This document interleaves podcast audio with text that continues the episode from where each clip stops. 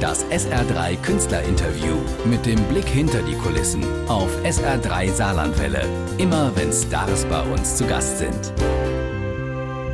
SH3, der Kiosk. Dieter Hallervorden ist ein vitaler Alter.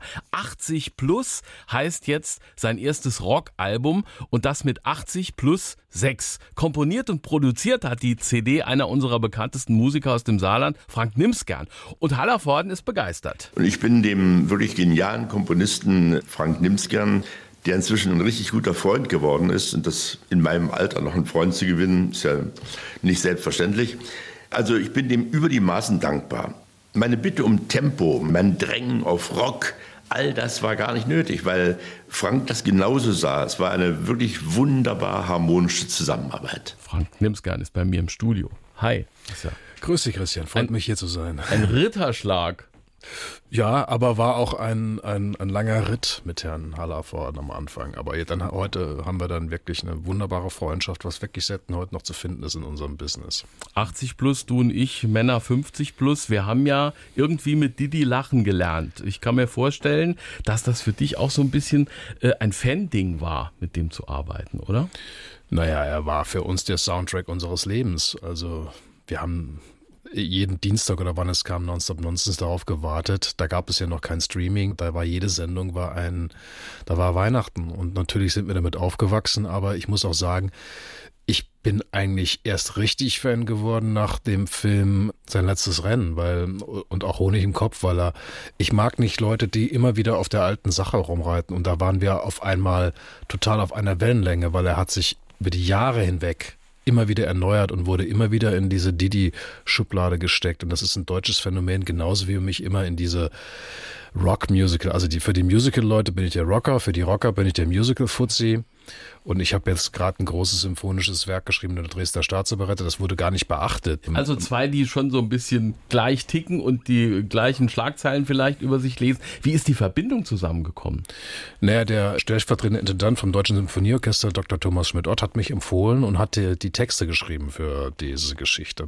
Wir wollten eigentlich was ganz anderes, weil wir wollten eigentlich die älteste Boygroup der Welt gründen.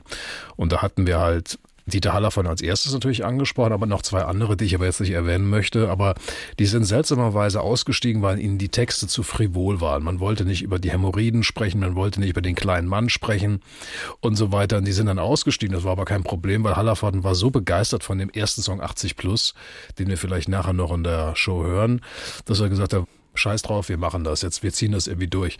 Und was wirklich, was ich sagen muss, wo wir absolut ähnlich sind, ist, Hallervorn redet nicht, er macht. Und ich bin genauso. Ich bin ein Typ, der, ähm, deswegen äh, sage ich euch, ich glaube, ich bin ein ganz guter Produzent, weil ich auch gut motivieren kann. Und dann haben wir das Ding durchgezogen. Und das Durchziehen war manchmal nicht leicht, aber das Ergebnis, glaube ich, lässt sich hören. Der Hallervorden gilt ja als schwieriger, zumindest mal ja nicht unkomplizierter Zeitgenosse, der sich nur äh, langsam öffnet. Tim Bröse schreibt das in seiner Hallervorden-Biografie. Er ist sehr vorsichtig erstmal. Wie hast du ihn geknackt?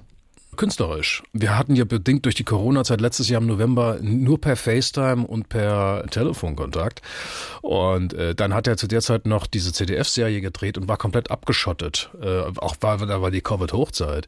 Und wir haben uns eigentlich, als ich mein Leben komponiert hatte, also die Ballade, war er so begeistert, gesagt, was, was, ich möchte daraus einen Film machen. Und dann haben wir das Video gedreht und haben uns in, in Belitz, in dieser Nervenheilanstalt, also dieser, dieser Ruine, diese Ruine, Place, ja. wo die großen Kinofilme gedreht wurden, haben uns zum ersten Mal gesehen und ich habe sowas noch nie erlebt. Wir sind uns in die Arme gefallen und wir haben den ganzen Film gedreht ohne eine Regieanweisung. Das war wie, als ob wir Brüder von einer anderen Mutter, ne? Brother from a other mother.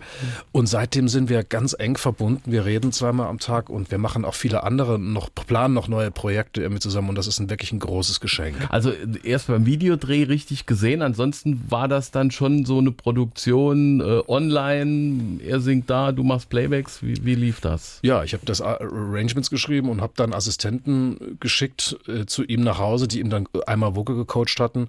Und dann äh, haben wir uns eigentlich erst im Studio kennengelernt und dann war er sehr angetan, hat er gesagt, wir arbeiten jetzt nur noch persönlich, mussten halt immer mit Tests, war also alles sehr anstrengend und heute ist es alles ein bisschen entspannter. Jetzt aber leider nicht mehr.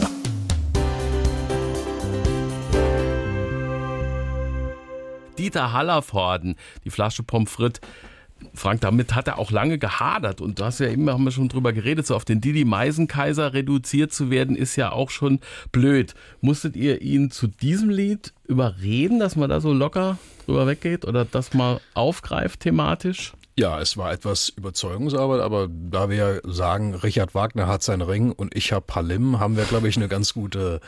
Ähm, ich finde es wichtig, dass, dass er lacht ja über sich selbst. Ja, also was bleibt ihm am Ende? Palim Palim. Das ist, man muss bei den Texten, die, die ich wirklich sehr toll finde, was der Thomas geschrieben hat, muss man zwischen den Zeilen lesen. Da gibt es unglaublich viel Selbstironie. Hm? Und wenn man das in diesem Alter kann, dann finde ich das auch sinnvoll.